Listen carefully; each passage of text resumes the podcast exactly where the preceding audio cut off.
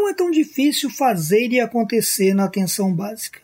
Esse é o título de uma série que vamos produzir aqui no canal da Série SUS sobre a atenção básica. A ideia é gravar uma série de crônicas que eu escrevi entre 2005 e 2008, quando eu trabalhava na Estratégia Saúde da Família na cidade de Rio Negro, no Mato Grosso do Sul.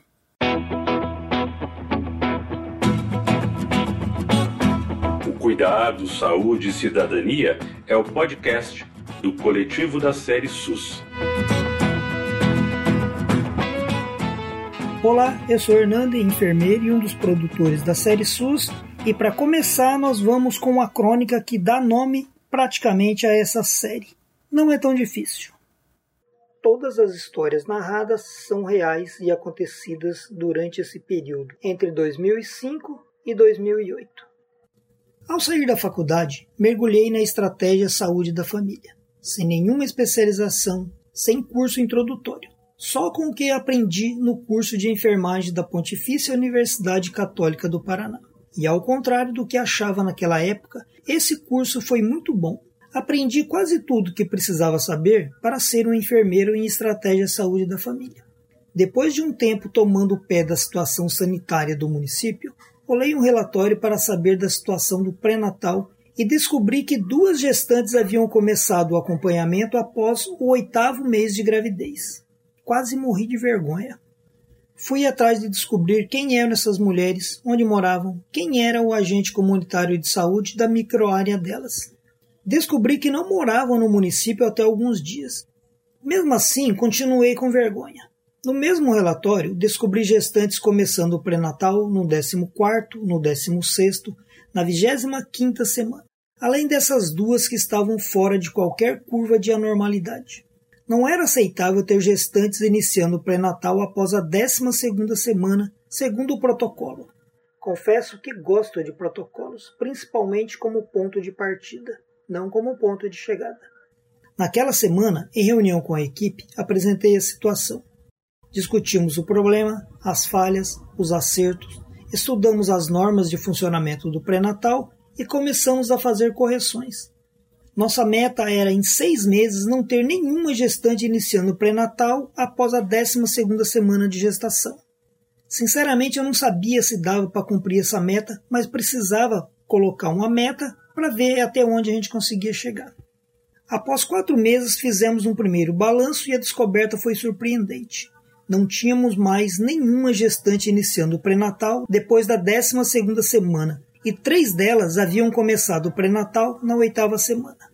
Podem até dizer, mas isso é normal hoje em dia, certo? Agora, leve em conta que conseguimos isso bem antes da disponibilidade de testes rápidos na atenção básica. Ou seja, isso faz muito tempo que aconteceu. Agora, se dava para fazer isso sem a existência dos testes rápidos, qual é a desculpa hoje em dia para continuar não conseguindo descobrir gestantes num tempo hábil para iniciar o pré-natal? Voltando à nossa história. Qual foi a mágica para conseguir esse resultado? Nenhuma. Foi tudo trabalho simples de equipe mudando o processo de trabalho. O principal trabalho coube aos agentes de saúde. Claro, sempre cai nas costas dos agentes comunitários de saúde. Eles e elas passaram a conversar em todas as visitas domiciliares sobre menstruação atrasada, o que dava mote para descobrir gravidez, promover o exame de preventivo de câncer de colo de útero e discutir a prevenção à gravidez sem planejamento, principalmente com as adolescentes, entre outras situações, é claro.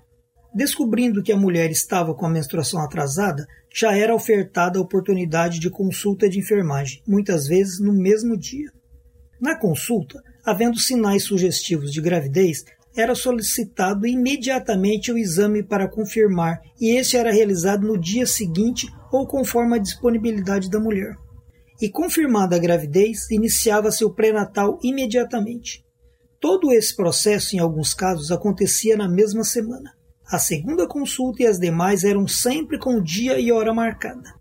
Sempre tive horror de deixar pessoas esperando, sobretudo se são gestantes. A estratégia saúde da família sempre foi um desafio para a maioria dos profissionais de saúde, em grande parte por desconhecimento, por desinteresse nas coisas que se deve fazer nela e também por dificuldades em trabalhar numa área tão ampla e mistificada. Para fazer saúde da família, seja qual for a profissão, exige-se um conhecimento vasto que não se limita à clínica e principalmente a determinada clínica. Um dia no saúde da família tudo pode acontecer, inclusive nada. Se bem que nada eu nunca vi acontecer de verdade. Isso é desafiador e quase sempre deixa o profissional inseguro. Trabalha-se no escuro quase o tempo todo situação com a qual grande parte dos profissionais não consegue lidar bem. O profissional de saúde tem essa mania de ter o controle das coisas e por isso não consegue lidar bem com o fato de estar trabalhando no escuro, de não conseguir prever tudo o que vai acontecer. Enfrentar os desafios é um risco que não tem atraído muita gente. Pelo contrário, parece que afasta. Com a escassez de pessoas capacitadas, situação que se agrega pela quase ausência de concurso público, acaba-se tendo que trabalhar com quem se dispõe, tendo esse alguém perfil ou não. Por outro lado, embora reconheça a complexidade de ser profissional de uma área tão vasta e complexa, não dá para mistificar, como mostra o início dessa história contada aqui. Por mais que eu queira valorizar o que sei fazer, por mais que queira valorizar a atenção primária à saúde, não dá para se enganar. Não é tão difícil assim. Sei disso por experiência própria, além de inúmeras vivências lidas. No exemplo apresentado nessa história, não foi feita uma longa e exaustiva análise de indicadores epidemiológicos do município. Partiu-se apenas de um indicador, início de pré-natal até a 12 semana.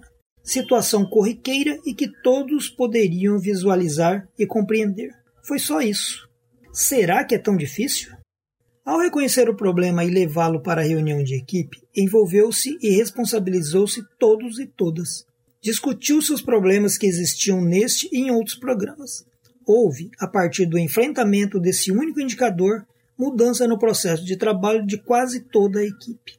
Isso porque quase todos assumiram que o problema era seu e que poderia ser resolvido. Essas mudanças e os resultados estão detalhados no artigo O Cuidado da Mulher como Centro da Estratégia Saúde da Família, publicado na Revista de Atenção Primária à Saúde. Ao iniciar as mudanças no processo de pré-natal, observou-se que ao mesmo tempo poderia ser estimulada a realização de preventivo de câncer de colo de útero e mama, a organização do puerpério, a visita domiciliar programada para o recém-nascido, o programa de saúde da criança, prevenção de gravidez na adolescência, entre outros. Além disso, ao observar o resultado positivo em apenas quatro meses, estão lembrados que a previsão para o primeiro resultado eram seis meses? Então, a equipe percebeu que poderia usar outros indicadores para pensar outros programas. Ao mesmo tempo, perceberam que foi o esforço de cada profissional que deu resultado e não de um em particular. Todas essas ações desencadeadas só foram possíveis também graças ao estabelecimento da educação permanente. E foi uma educação permanente orgânica, feita na base do estudo de grupo, cada um aprendendo e ensinando como ensinou Paulo Freire. Estudava-se coletivamente determinado programa, fazia-se oficinas, pensava-se a lógica e os programas eram implantados. Quase sempre sem a necessidade de intervenção externa da Secretaria Estadual de Saúde ou de qualquer tipo de apoio que não existia na época, mas que sempre foi muito bem-vindo. Apenas não tínhamos essa disponibilidade, então a gente dava um jeito por nós mesmos.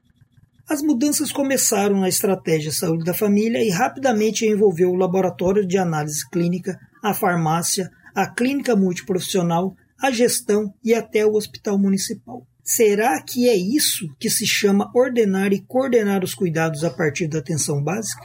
E será que isso é tão difícil? Então, será que é tão difícil assim fazer funcionar a estratégia saúde da família? O meu nome é Hernando e Valentim do Prado, eu sou enfermeiro e um dos produtores da série SUS, e foi um prazer conversar com vocês sobre atenção básica.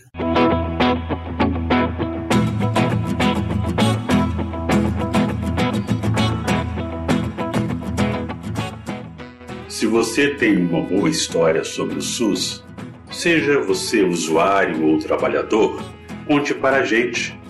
Grave um áudio com sua história e nós nos comprometemos em divulgá-la aqui no podcast.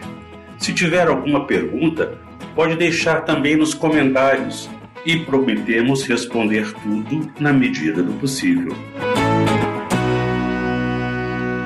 Até o nosso próximo episódio. E não deixe de nos contar o que achou deste programa.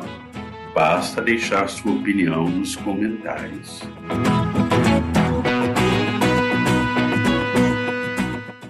Você gostou desse podcast, encaminhe ele para os seus contatos e deixe aí um like, um comentário, porque isso ajuda demais para que outras pessoas descubram essa produção. Combinado?